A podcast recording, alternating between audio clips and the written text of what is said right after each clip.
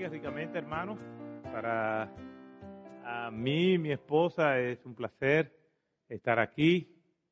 El pastor Pedro eh, entendí que estaba haciendo ataques personales a mí, pero él se le olvidó que después yo iba a venir a hablar.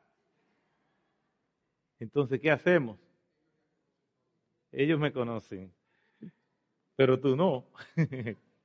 Entonces, doy gracias por la comunión, por la amistad que podemos tener en Cristo Jesús y porque podemos gozarnos como un solo pueblo en Cristo. Realmente nos reunimos en diferentes lugares, pero desde los cielos Dios solamente ve un pueblo y eso es lo más importante. Así que Dios les bendiga y nos sentimos muy contentos de estar aquí compartiendo con ustedes la palabra del Señor.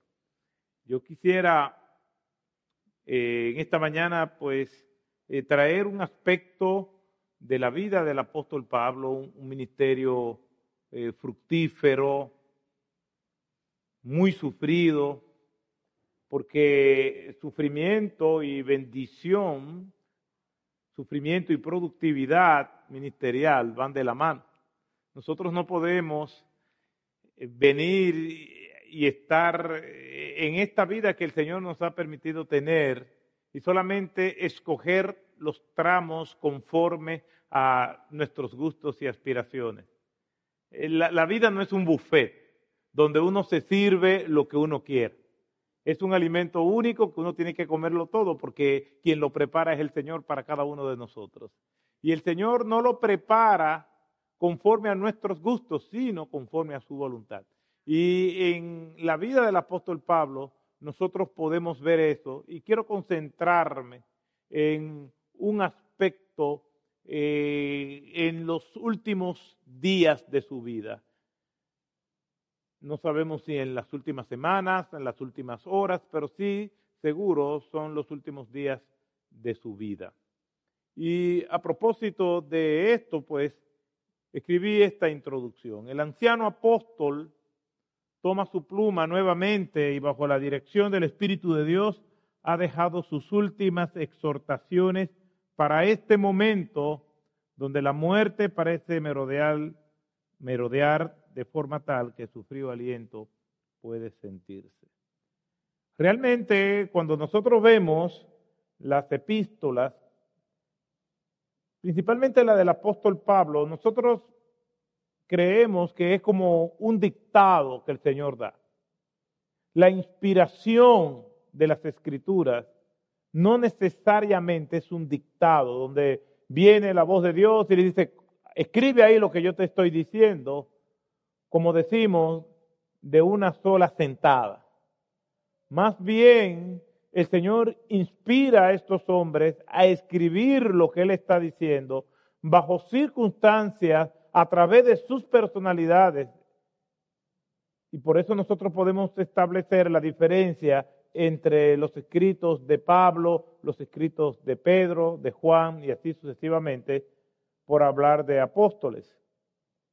Y aquí yo quisiera que nosotros leamos en 2 de Timoteo 4, versículos del 9 en adelante, exactamente hasta el 18 por ahora, para que nosotros podamos ver a qué me estoy refiriendo en esta introducción.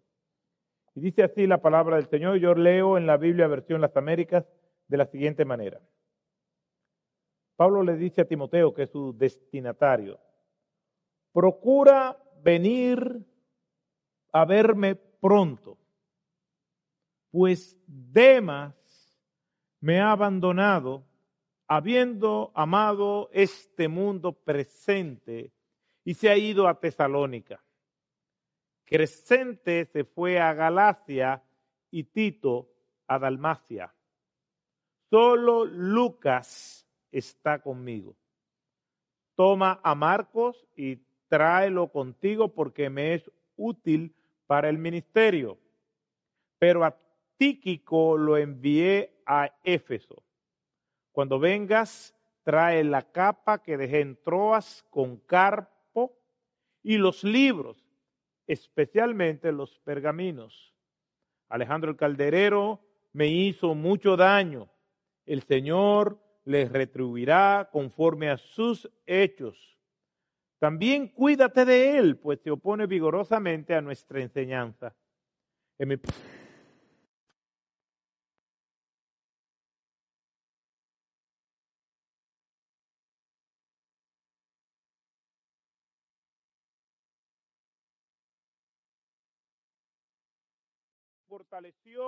A fin de que por mí se cumpliera cabalmente la proclamación del mensaje y que todos los gentiles oyeran.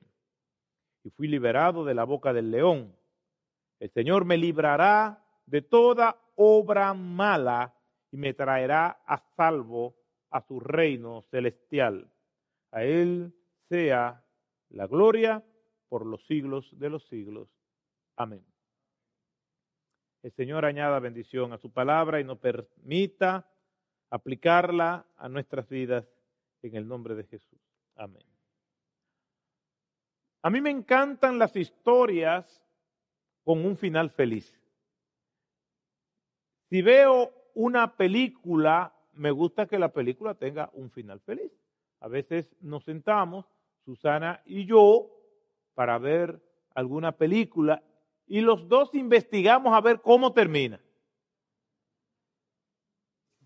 Si es una película biográfica, tengo suspicacia. Si es una película que dice basada en hechos reales también, porque las malas noticias y los finales tristes se lo dejo a la vida real, que con eso yo tengo. Entonces no voy a invertir mi tiempo para ver por una hora y media, dos horas, una película que también tiene un final catastrófico.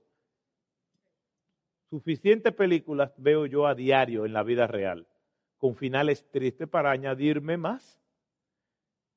Cuando yo veo la historia del apóstol Pablo, prefiero quedarme con el final feliz que se encuentra en Hechos capítulo 28, versículo 30 y 31. Mire cómo dice. Y Pablo se quedó por dos años enteros en la habitación que alquilaba y recibía a todos los que iban a verlo, predicando el reino de Dios y enseñando todo lo concerniente al Señor Jesucristo con toda libertad y estorbo. Así termina Lucas, el libro de los Hechos, pero no es así que termina la vida del apóstol Pablo. Después de ahí se termina esta narrativa histórica acerca del apóstol. Es lo que nos dice en segunda de Timoteo capítulo 4, que nos habla de los últimos días del apóstol, pero nosotros no tenemos detalles. Este final feliz del que me estoy refiriendo en Hechos capítulo 28 es el que yo quisiera y que Pablo murió de viejo, ya anciano, de manera natural, sin un tirano que lo mandara asesinar. Lamentablemente, no fue así que murió el apóstol. El apóstol murió ejecutado. Cuando nosotros vamos a la misma epístola de segunda de Timoteo, capítulo 4, nosotros vemos estas últimas palabras. Esta es la última epístola del apóstol. Esto fue lo último que escribió. Después de esto no vemos ni sabemos más nada de su vida. Lo que quiere decir que Pablo falleció justamente después de escribir estas palabras. Mire lo que dice, por ejemplo, en el versículo 5, yéndonos un poco más hacia atrás. Pero tú sé sobrio en todas las cosas, si sufre penalidades, haz el trabajo de un evangelista, cumple tu ministerio, porque ya yo estoy, ¿para qué? A punto de morir. Yo estoy a punto de ser derramado como una ofrenda de libiación y el tiempo de mi partida ha llegado. Pablo está hablando en tiempo presente. Ya yo estoy próximo a morir. Lo que algunos expertos en las epístolas de Pablo señalan es que probablemente Pablo había escrito esta epístola hasta el capítulo 3, como normalmente se infiere que se escribían las epístolas. Él en oración venía escribiendo, probablemente hacía una pausa, se, daba cuenta de otras cosas y seguía escribiendo bajo la inspiración del Espíritu Santo. Pero a este punto ya su sentencia ha sido firmada. El momento de su ejecución es en cualquier momento.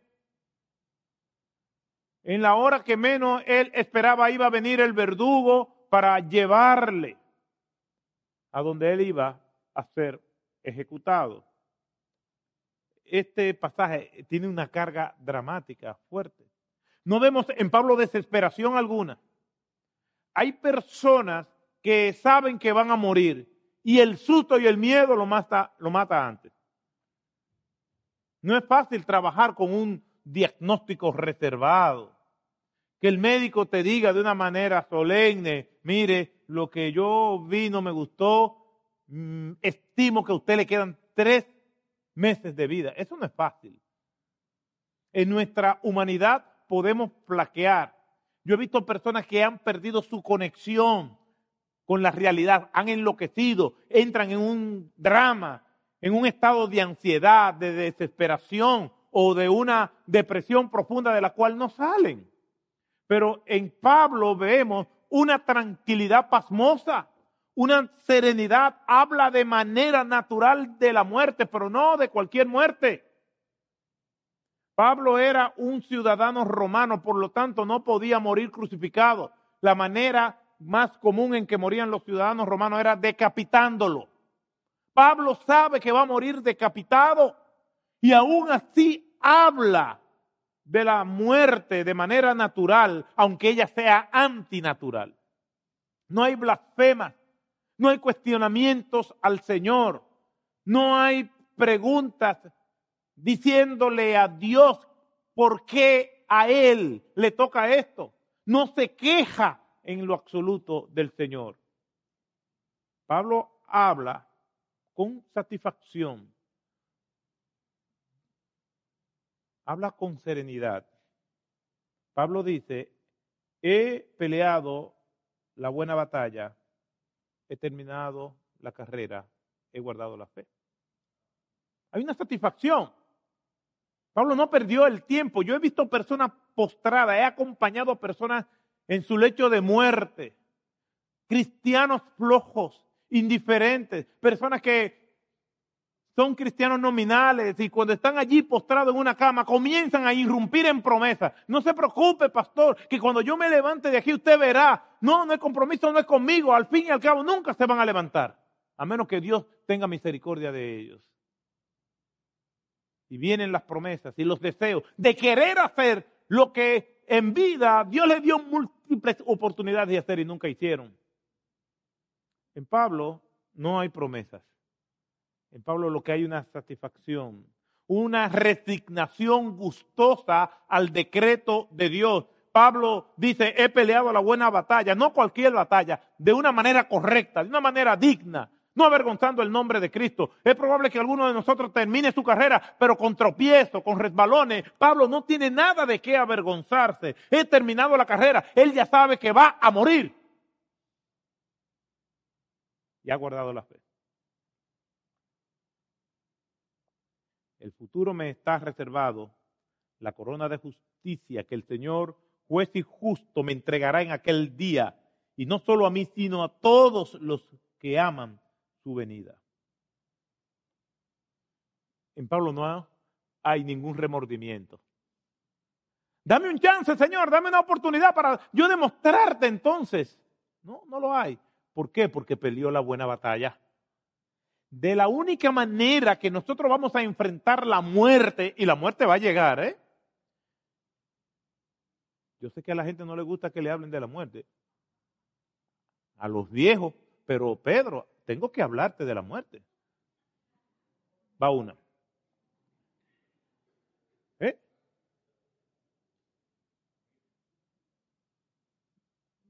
queremos vivir como si nunca vamos a fallecer. A mí no me gustaría que la muerte me produzca ansiedad, de verdad se lo digo. Me gustaría verla de manera natural, con el deseo de irme con el Señor.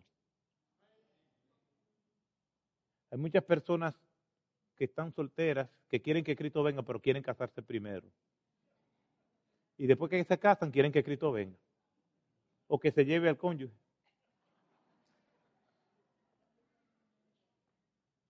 Lo cierto es, hermano, que no hay placer humano comparado a estar en la presencia del Señor. Nosotros no podemos imaginar eso porque no hemos estado nunca allí. Pero si lo supiéramos por vivencia, quisiéramos estar con Él siempre, porque es mejor un día en tu presencia que mil fuera de ellos. Mis hermanos, Pablo, en medio de ese contexto, Pablo entonces expresa unos deseos que podemos decir que por un lado son instrucciones, porque el texto está lleno de instrucciones. Pablo está reservando estas últimas palabras para ese momento. Y es impresionante lo que la gente dice ya cuando está a punto de morir. Porque revela probablemente de qué está lleno su corazón, de qué está llena su alma. Estas últimas palabras que las personas expresan de alguna manera u otra nos dice quiénes fueron ellos, cómo vivieron. Winston Churchill, antes de morir, dijo, estoy tan aburrido de todo. Y el, conoce, y quien conoce la biografía de Winston Churchill se dará cuenta que era un individuo difícil. Cuando le dispararon a John Lennon, él dijo, yo soy John Lennon. ¿Cómo? No tienes derecho a dispararme. Dice el jefe de seguridad de Hugo Chávez que cuando Hugo Chávez estaba muriendo, él dijo, no me dejen morir. Por favor, no me dejen morir. Como si eso estuviera en el control de los humanos. Jesucristo dijo, en tu mano encomiendo mi espíritu. Esteban dijo, perdónalos, porque estaba lleno de amor y de perdón, aun cuando estaba recibiendo pedradas que le estaban arrancando la vida. Pablo, en medio de esta situación, Pablo está sereno. Dice John Stott, hablando de estas condiciones en las que se encontraba Pablo, lo siguiente, y lo cito, Pablo ya no está disfrutando de la comparativa libertad y comodidad que le permitía el arresto domiciliario de Hechos capítulo 28. Ya Pablo no está allí. Pablo está en un calabozo.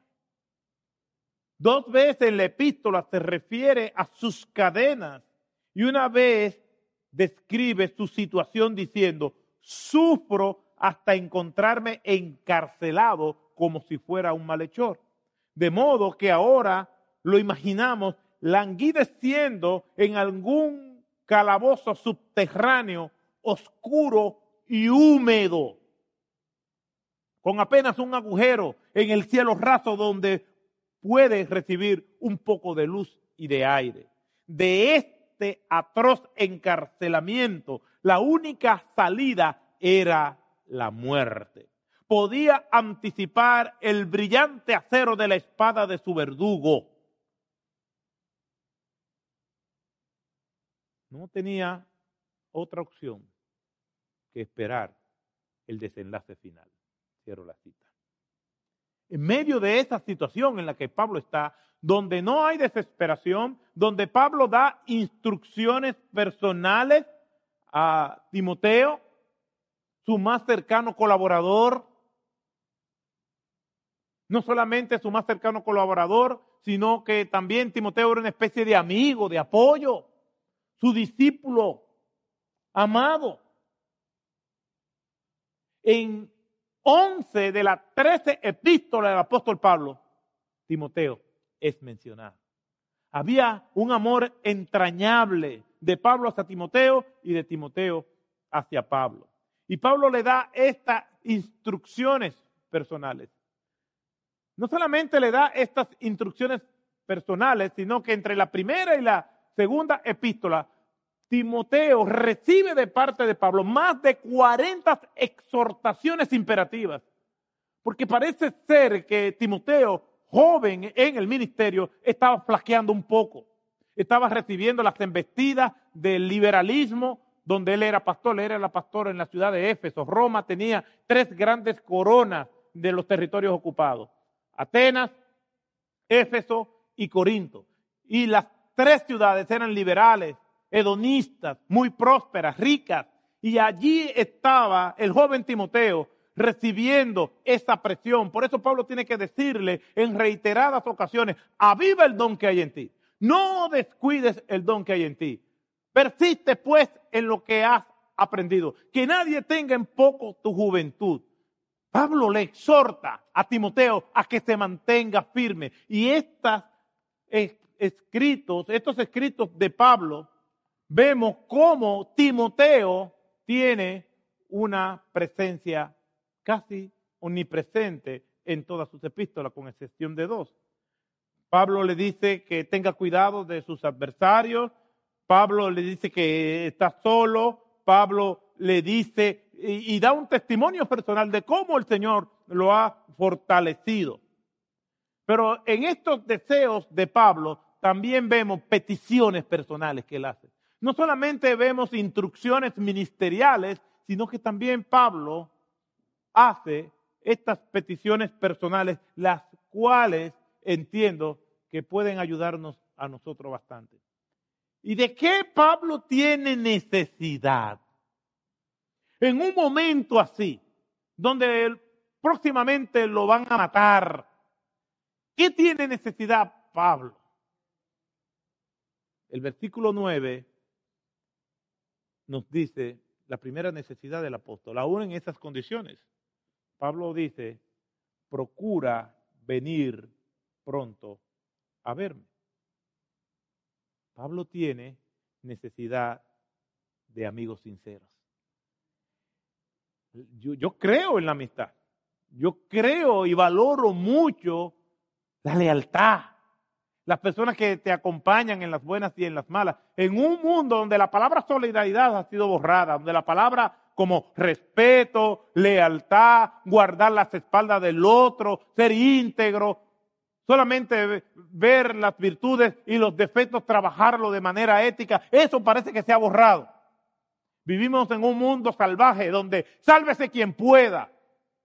Y Pablo, el gran apóstol de los gentiles, Pablo que ha sufrido por el Evangelio como nadie, que ha plantado muchísimas iglesias, que nos ha dejado el legado de trece epístolas, Pablo le dice a su discípulo, procura venir pronto a verme.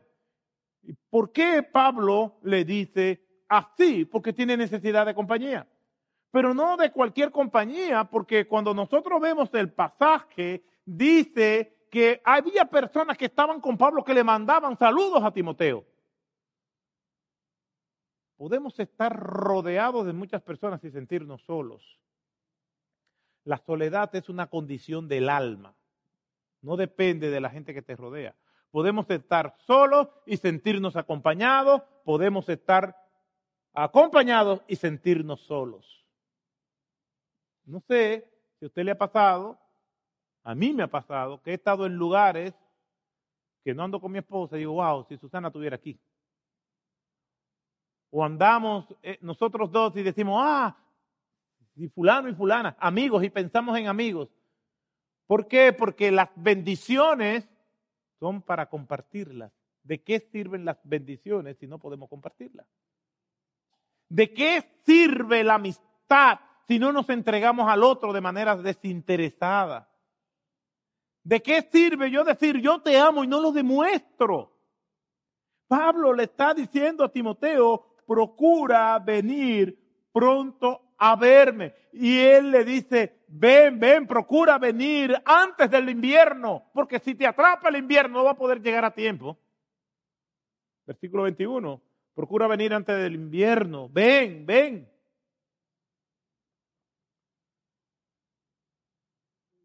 lo más, o una de las cosas más grandes de este texto, es que esto no es un correo electrónico, no es un mensaje de texto. Probablemente, cuando Timoteo recibió esto, ya Pablo había muerto. Por eso, mi hermano, mi hermana, no le niegue su tiempo a nadie. Hay un hermano, un amigo, a alguien que amerita una visita, no posponga eso. No lo procrastine. Vaya y visítelo. Dele amor a las personas ahora en vida. Ahora cuando la persona está lúcida para disfrutar de ese amor. No espere que llegue a una coma de conectado del mundo. Es ahora. Y a mí me ha pasado, y con vergüenza se lo digo, personas que han caído en una enfermedad, en una situación. Sí, yo voy a ir. Sí, yo voy a ir. Sí, yo voy a ir. Y he ido cuando están en un ataúd. La culpa me ha comido. Es ahora. Que demanda sacrificio, sí. Que es incómodo ir allí, sí. Ay, que tengo que entonces hacer estos arreglos, sí. Porque lo fácil lo hace cualquiera. Pablo, el gran apóstol, le está diciendo a Timoteo, te necesito aquí, necesito hablar contigo, necesito verte, necesito tocarte, necesito disfrutar de tu compañía. Pablo tiene al Espíritu Santo, está rebosante del Espíritu Santo, pero eso no niega su humanidad. Pedro negó tres veces a Cristo. Después Cristo resucita, muy bien, todo feliz, pero había un archivo que todavía estaba abierto. Había un capítulo en la relación de Pedro y Jesús que todavía no se había cerrado. La página no había pasado. Y por eso cuando están comiendo después de la pesca milagrosa, en medio de la algarabía, del gozo, Jesús le dice a Pedro, me amas. ¿Y cuántas veces Pedro negó a Jesús? Tres. ¿Cuántas veces le preguntó Jesús que si lo amaba? Tres veces. Al final cerró el capítulo. Pedro aprendió la lección. Pablo le está diciendo a Timoteo, procura venir pronto a verme, ven, tengo necesidad de estar contigo, hermano, eso no es malo. Hemos creado una espiritualidad superficial. Yo no necesito a nadie porque yo tengo a Cristo. Mentira, necesitamos a los hermanos porque para eso nos dejó una familia que se llama la iglesia, para acompañarnos, para llorar con lo que lloran, para gozarnos con lo que se gozan para recibir bendición por medio de los hermanos. Nosotros somos los brazos extendidos del Señor que abrazan, que dan, que reciben las piernas del Señor para ir donde aquellos que están en sufrimiento, que están en dolor, somos nosotros. ¿Sabe por qué, hermanos? Porque a la casa del que está bien van hasta los que no están invitados. De paracaídas. Y tú dices, pero ¿y tanta gente? Ah, que usted está bien. Es mejor ir a la casa del luto que a la casa del banquete, dice la escritura. Yo vi una anécdota muy linda que habla de un soldado que va donde su comandante y le dice, solicito permiso para ir al campo de batalla a buscar a mi amigo que quedó allí. Es en vano que vayas, ya está muerto, te niego la orden. El soldado desoyó a su comandante y fue a buscar a su amigo. Y cuando lo encontró, estaba vivo. Regresó donde estaba el comandante, con él en los brazos, muerto. Y el comandante le dijo, te lo dije, era en vano que fueras, ya estaba muerto. No, comandante. Cuando llegué todavía estaba con vida. Y al verme dijo, yo sabía que tú ibas a venir. No sabemos si Pablo pudo haber dicho esto. Y no por indiferencia de Timoteo. Pero, ¿qué deleite es para aquel que está en aflicción ver a sus amigos? Palabra de Dios nos dice que en una ocasión le preguntaron a Jesús, ¿cuál es el primer y grande mandamiento? Y Jesús dijo, amarás al Señor tu Dios con todo tu corazón, con toda tu alma y con toda tu mente. Y el segundo es semejante, amarás a tu prójimo como a ti mismo. A mí me pasó algo como la anécdota que dije, una hermana tenía cáncer de, otro, de otra ciudad, de otro pueblo, y yo no la conocía bien. Pero un día me encuentro con su pastor y me dice, tú sabes que la hermana fulana, yo ni me acordaba, ella está moribunda, está muriendo de cáncer. Y tú sabes que ella me dijo, me dijo, a mí me encantaría que el pastor Otto viniera por aquí. Y yo le dije, ah, pues mira, voy a ir. Y ahí me recordé que realmente yo no podía. Y siempre le exhorto a las personas, no tomen decisiones cuando están muy enojados, ni hagan promesas cuando están muy felices. Y los hijos tienen el arte de atrapar a uno cuando uno está feliz para pedirle cosas. Pero como le dije que iba, hice los arreglos. Eso era en los días de la cuarentena, donde uno tenía que calcular bien el tiempo. ¿eh? Entonces fui con un hermano, yo le dije a él, no le digan nada a ella porque yo no sé, realmente pueden pasar muchas cosas. En la incertidumbre que estábamos viviendo a nivel mundial con todo esto. Y lo que estaba ocurriendo del otro lado, en la casa de ella, es que ella tenía que tomarse un medicamento y a las 10 de la mañana ya ella estaba durmiendo para el dolor. Y ella le dijo a su esposo y le dijo al pastor de ella, no me lo den, porque yo quiero esperar al pastor Pero yo no sabía que eso estaba ocurriendo. Después de algunos inconvenientes, yo llegué. Yo me preparé para llegar a las 8 de la mañana y llegué como a las 11. Y varias llamadas. Sí, ya vamos, ya vamos. Yo te aviso. Al pastor. Cuando llegamos a la casa, ella estaba con un dolor insoportable. Y ella miró a su esposo y miró al pastor. Dijo, míralo ahí, yo te dije que él iba a venir. Yo me imagino que hubiese sido lo contrario.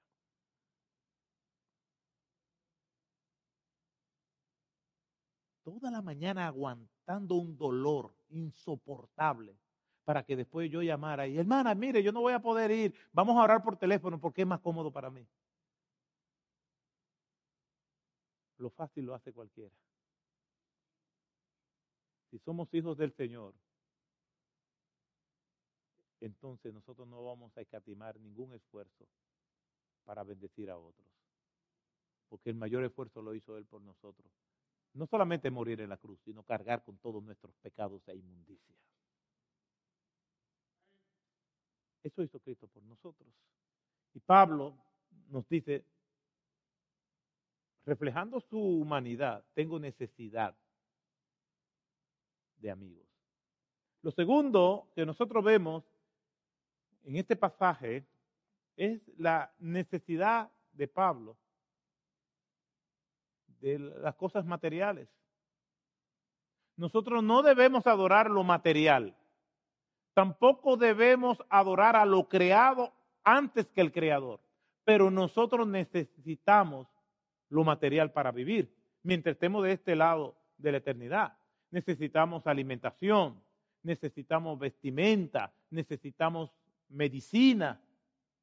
Y mientras más vamos envejeciendo, vamos a necesitar menos alimentación y más medicina. Eso es así. Nos desayunamos con un cóctel de pastillas y de medicamentos. Y mientras más viejos nos ponemos, más aumentan los medicamentos y las porciones de comida se ponen más pequeñas. Esa es la vida. La gente saluda a uno y me ve a mí y yo me estoy dando cuenta porque los únicos que no se dan cuenta que se están poniendo viejos son los viejos, pero todo el mundo lo nota. Cuando yo cumplí 50 años, yo estaba haciendo ejercicio y un muchacho me ve corriendo y nos ponemos a hablar. Me dijo, yo supe que usted cumple años hoy. Y digo, sí, sí. Wow. ¿Y cuánto usted cumple? Y digo, 50. ¿Cómo va a ser? Wow, pero no, usted no lo aparenta. Entonces, imagínese, ah, sí, 50, así como tú me ves. ¿Y con cuánto tú crees que yo tengo? No, yo creía que usted tenía como 55. Mira, dame el favor, te reprendo, véteme de ahí. Ese mismo día me encontré con otro y me dijo, pastor, wow, usted cumple 50 hoy. Sí, pero usted no lo aparenta. Ya yo ni nada le dije porque no quería que me saliera con otra cosa. ¿Y como cuánto tú crees que yo aparento? Me dice 49. O sea, la diferencia entre 49 y 50, yo quiero que me expliquen eso. Pero ya la gente no, no te trata igual. A mí las personas me saludan ahora. Dígame, pastor, ¿cómo está la salud? Y yo estoy enfermo, pero ya se asumen que a esta edad ya a uno le suena todo menos el radio. Entonces, este, a medida que uno va entrando en edad, la vida se va reconfigurando. Y uno tiene que hacer los ajustes. Y no es tan mal reconocer esa realidad de la vida. Vivir en la etapa donde Dios le ha permitido estar. Porque hay gente que son viejas que quieren aparentar joven. Yo no estoy en desacuerdo que se tengan que dar sus jaloncitos, no importa. Déselo. Pero no exagere. Yo conocí una señora que cada vez que se reía se le movía un brazo.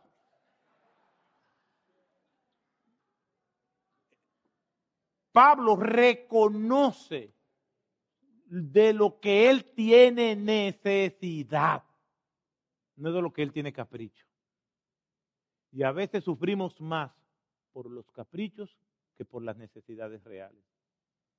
Y lo triste es que los, los recursos que Dios nos da para las necesidades reales lo gastamos en caprichos. Y como dice Larry Burkett, entonces cuando vienen las necesidades reales no tenemos y tenemos que recurrir al endeudamiento para poder solventar eso. Pablo le dice a Timoteo, cuando venga, tráeme la capa hace frío y hay que guarecerse. Ah, no, yo soy un siervo de Dios, yo no necesito eso, sí, yo necesito. Yo necesito comer, yo necesito comprar medicamentos, yo necesito vestir, yo necesito un techo, yo necesito todas estas cosas. No podemos negarla, porque negarla es hipocresía.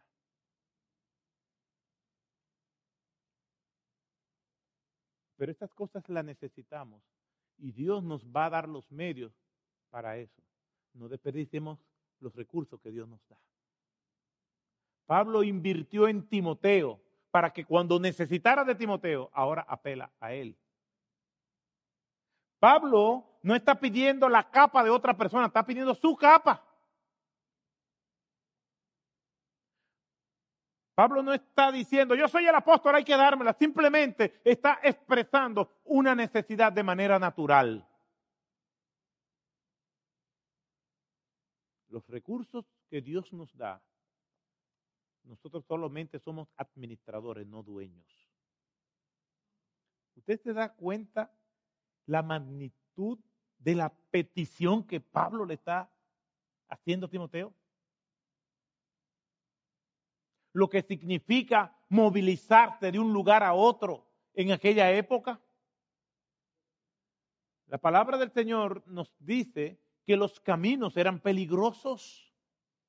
En la parábola del buen samaritano dice que un hombre iba por un camino y fue asaltado. Por eso Cristo dice, si te piden caminar una milla, camina otra, para mostrarnos hasta dónde uno se debe entregar para servir a los demás, para mostrar su amor. Estamos hablando de amor y de amor y de amor, pero ¿dónde está el amor? El amor es acción. E implica nosotros no solamente orar, sino abrir nuestras carteras para bendecir a otros. En los sufrimientos de Pablo como apóstol, en 2 Corintios capítulo 11 del 22 en adelante, Pablo dice, todos o nos da un resumen de sus sufrimientos. Sufrimientos en el río, sufrimientos como náufrago en alta mar, en desnudez, en hambre, en persecución.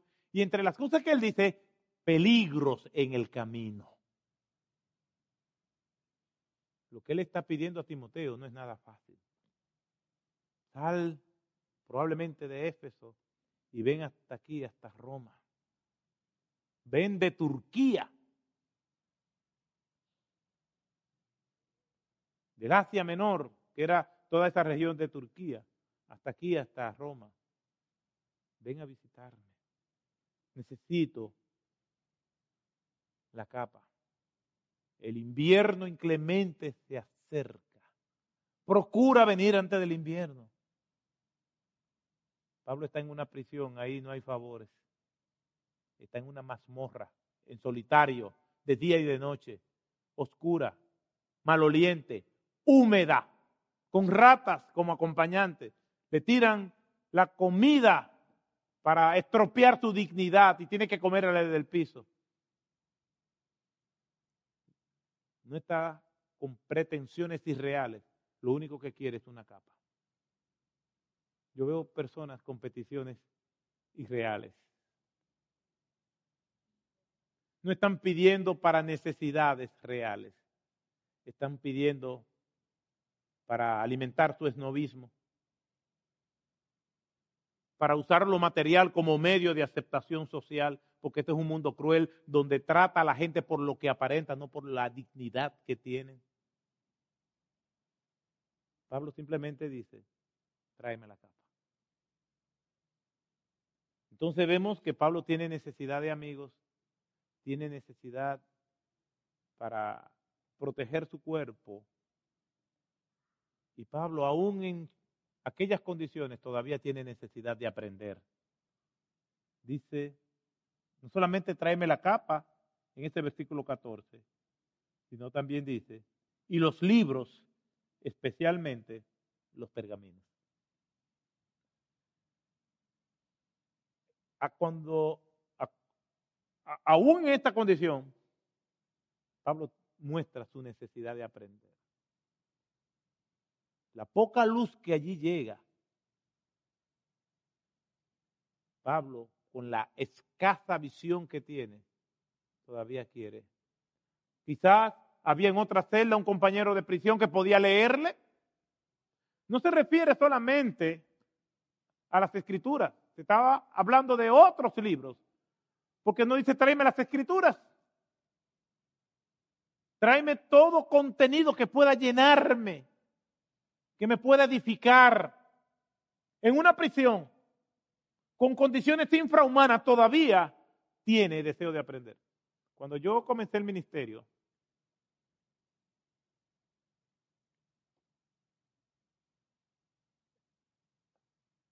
la iglesia tenía como 15 miembros. Y había un hermano, y le digo hermano ayudándolo, ¿no? Eh, yo asumí, esas 15 personas lo asumí en la escuela dominical en ese momento como una clase de escuela dominical. Teníamos esa clase de escuela dominical de 15 personas y después teníamos un tiempo de adoración que lo dirigía yo y después teníamos la predicación que también la hacía yo. Pero este hermano no participaba y lo veía aparte. Un día lo llamo y le pregunto, hermano, no lo veo que está participando en la escuela bíblica. Y se puso de pie y señalándome. Yo no estoy para ser enseñado, sino para enseñar. Y usted es muy joven para venirme a enseñar a mí.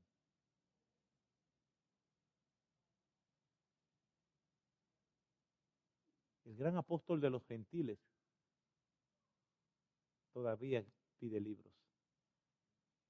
George Spurgeon, hablando acerca de este texto, dice, el gran apóstol Pablo, siendo un viejo, pide libros. Estando en la cárcel, todavía pide libros. Autor de tres epístolas y todavía pide libros. Fue a lo que él llama el tercer cielo y todavía pide libros. Mientras más cerca estamos del Señor, más vamos a reconocer nuestra ignorancia y nuestra hambre por Él y por todo lo que edifica será mayor. Un autor dijo, qué lástima morirme cuando queda tanto por leer. Los libros son buena compañía. Y si son buenos, son las mejores compañías. El apóstol Pablo nos muestra la belleza. No hay fronteras. para nosotros poder disfrutar de una buena lectura. Decía William Shakespeare, todo lo que sé se lo debo a los libros.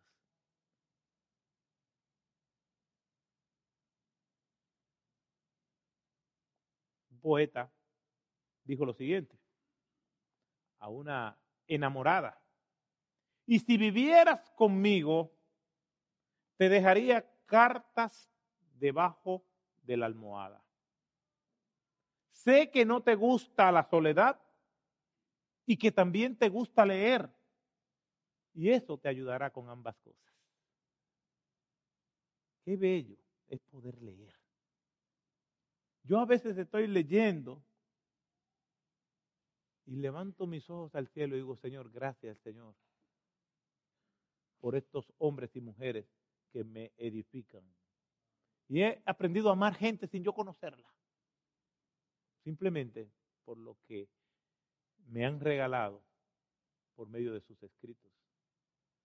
Obviamente no tengo la suficiente información, ni sabiduría, ni conocimiento para enfrentar todas las demandas de la vida. Por lo tanto, los libros son los cerebros prestados de otros que yo uso. Por eso es imposible yo poder predicar y no tener que citar algún siervo o sierva de Dios que me ha ayudado para poder entender la palabra de Dios o cualquier otro aspecto de la vida. Cuando oigo que alguien tiene el hábito de la buena lectura, estoy predispuesto a pensar bien de esa persona.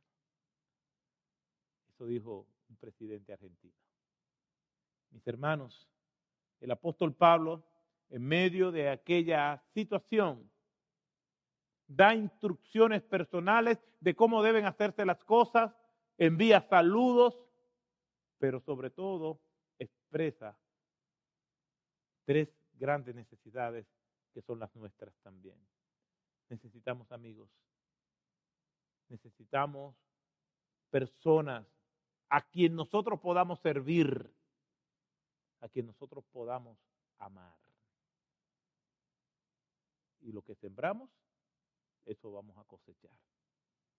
El que quiere amigos, ¿qué dice la escritura? Va a demostrarse amigo. El amigo no exige, simplemente da. Y si el otro no quiere devolver, allá el otro.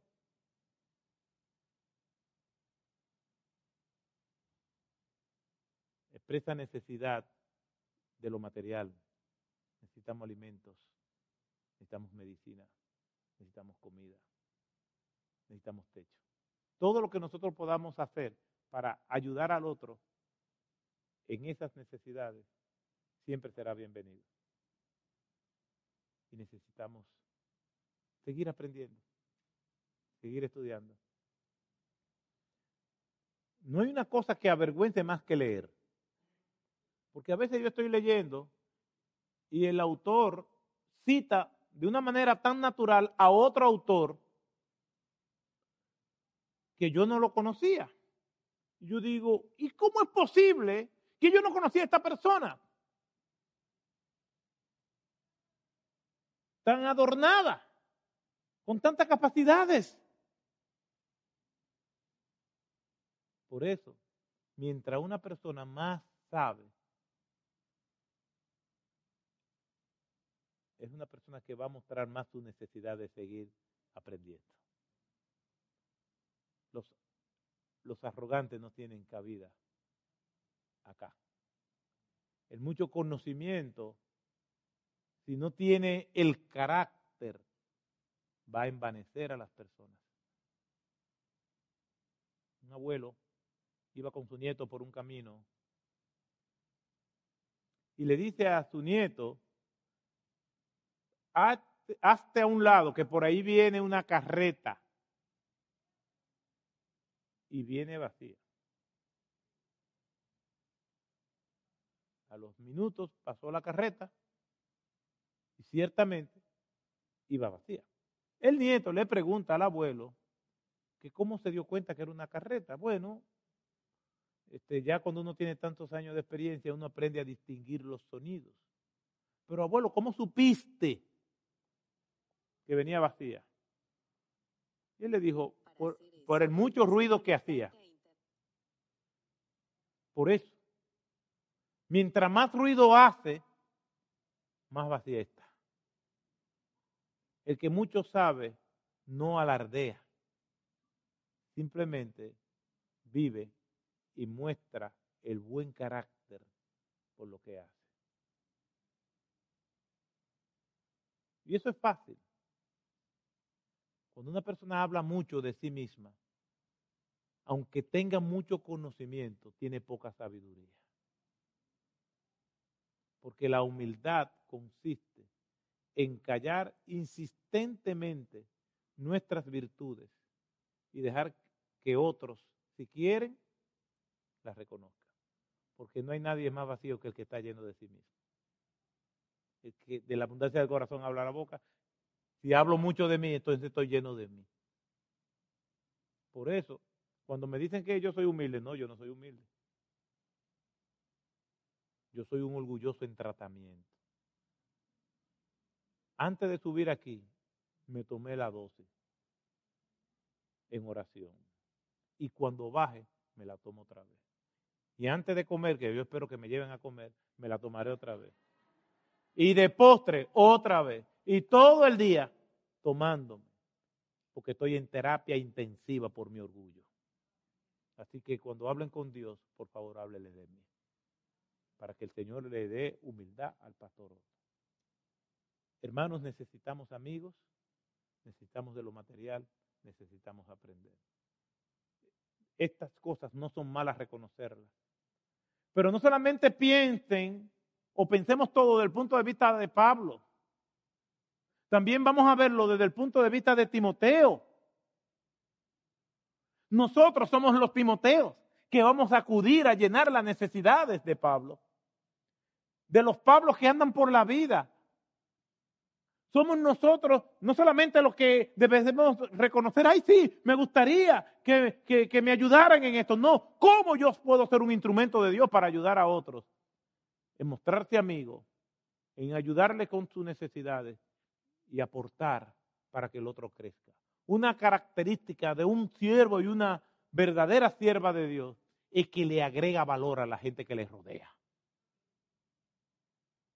Hay personas tóxicas que no quiero estar cerca de ellas, a menos que me ponga mi traje para ayudar. Pero los siervos de Dios añaden paz, añaden bendición y estas necesidades pueden ser canalizadas, siendo esos siervos y siervas instrumentos del Señor para ayudar a los demás. Que el Señor nos bendiga. Oremos. Gracias te damos, Padre, por tu palabra. Gracias porque tú nos hablas por medio de ella y podemos recibir tu bendición y tu cuidado y tu orientación. Gracias por darme el privilegio de estar aquí con esta amada iglesia. Gracias por sus pastores, por sus líderes. Guíale conforme a tu gracia. Y sigue añadiendo a esta iglesia lo que